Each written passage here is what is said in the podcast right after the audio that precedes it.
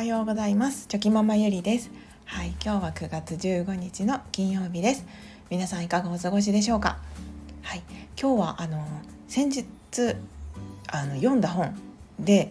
得た気づきや学びのお話をしたいと思います。はいどんな本を読んだのかと言いますと、えー、反省させると犯罪者になりますというあの本を読みました、うん、なかなかあの激しいタイトルだなと思うんですけれどもあの内容はとても、はい、学びが多くてですねあの、うん、とても素晴らしい本に出会えたなと、はい、私自身は思っております。あ読んでみて人間の心の部分とか、うん、本質的なところがたくさん、まあ、書かれていてそれは自分自身に対してもその子どもたちに対してもそしてこれから接していく出会っていく人たちに対してもあのそういった視点っていうのは忘れずに心の中に置いておきたいなと、はい、思えた本だったので、はい、そんな気づきのお話をしたいと思います。あのちょっといろいろ学びがたくさんあったのでこういったお話が続くかもしれないですしあの続かないかもしれないんですけれども、はい、そういったあの人の心に興味のある方はお付き合いいただけると嬉しいです。はい、あのー、まあ本当に奇抜なタイトルですよね。反反省させると犯罪者になりますっていうのは。えー、そうなのって思っちゃいますよね最初その本を手に取った時タイトルを読んだ時は。まあでもそのどういった本なのかと言いますとその著者の方はですね、えーと、長年その受刑者の方犯罪を犯した方たちのその更生を支援するための活動というか、まあ、そういったことをされている中でその受刑者の方たち犯罪を犯した方たちと、まあ、話をしていく中で本当に大切なのは一番最初に反省させることではなくて立派な反省文を書かせることではなくてあの本人たちの心の中内面的な部分ですね、はい、を理解することそこを掘り下げて自分自身がその自分の心の奥底にある感情に気づくことが大切。そしてそれを気づいたことで認めてあげる。自分自身がそこの部分をこう認めてあげる、はい、というところまで行って初めて心の底から反省ができる。真の反省ができる。っていうことがまあ書かれているんですよね。はい、でまあ簡単に言うとそういうことから始まってあとはそのケースバイケースでこういう方がいてこういうふうに話を進めていて最後こうなりましたっていう感じであのいろんなこうケースが書かれていたんですけれどももうそれをこう私も読んだ時にああやっぱりそのここに書かれているのはは、まあ、犯罪を犯した方々の話だったんですけどもうこれはもうみんなに言えることというかこう人間の本質的な部分だなとでとても大切なことだなと思いました。はい、なんかあのそこにはですねあの殺人を犯した方の、まあ、受刑受刑者の方とこう向き合われてきたこう過程というかそこが書かれていたんですけどみんなその最初はやっぱりすごくこう立派な反省をするらしいんですよね。で一見その反省を見ていると反省文とか、はい、すごく反省しているように見えるんですけど実際そのカウンセリングというか話を聞いてみると反省どころかまだその被害者被害者のせいで俺はこんなところにいるんだとかあいつのせいでみたいな周りのせいでみたいな感じで自分の反省をするどころかなんか全然こううん、全然反省してなかったっていうのが書かれてたんですよね。はい、反省文を書いてるのにですよ反省してないんですよ本当は。でもなぜ反省しているのかといったら自分の罪のこう罪を軽くするために形だけ自分が不利にならないように形だけで反省しているってことなんですよね。でその時その著者の方はどうするかといったらもうその何もこれは誰にも言わないからその自分の思っていることを話してくれっていう感じで、まあ、話を聞いていくそうなんですよね。なので話反省させるんじゃないんですよその方は。まずはその受刑者の方の話をとにかく聞くとこからところから始めるみたいなんですよね。なぜその行為に至ったのか、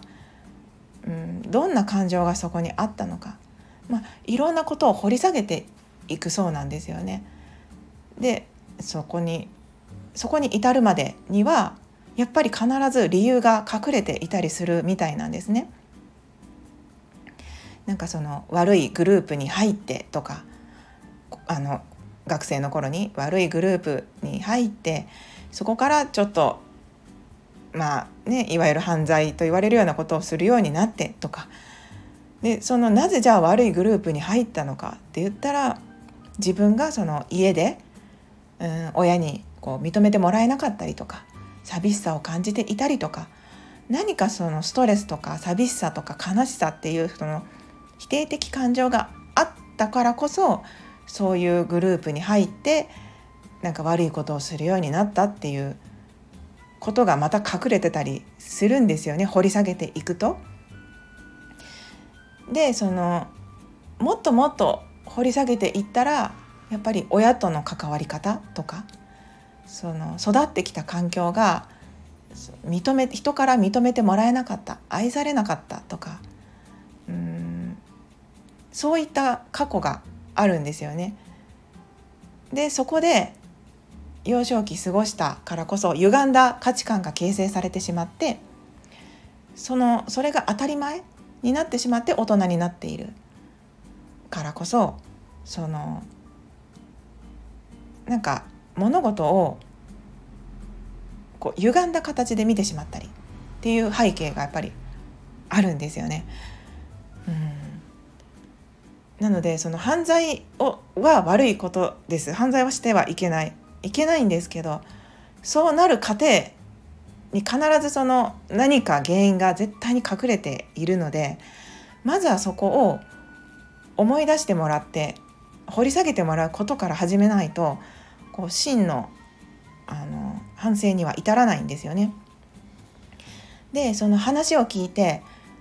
本当は寂しかったとか本当は親から愛されたかったとかなんかその弱か弱いと弱い自分を認めてあげることであのそこで初めてなんかスタート地点に立てるというか反省のスタート地点に立てるんですよね。でそのそういう人たちって弱い自分を認めてしまうことがダメだと思っている方が少なくないみたいで強くないといけないだから弱い自分を見せることはそのなんか自分の存在を否定する自分の価値を存在価値を否定することにつながると思い込んでしまってるんですよね。なんか弱音を吐くことがいけないとか弱い自分を見せることがいけない強くなければいけないっていう価値観がこうもうその育ってきた環境で植え付けられているのでだからこそそういった自分の弱い部分を掘り下げて見ていくようなことがこうとても辛い作業だったりするのですごく時間がかかることだったりするんですよね。だけどその自分弱い自分を見せること見せたことでそしてその弱い自分を自分が認めたことであの変わってくるんですよね。でその見せられたこと他人に自己開示することでそのありのままの自分を受け入れてもらったという経験が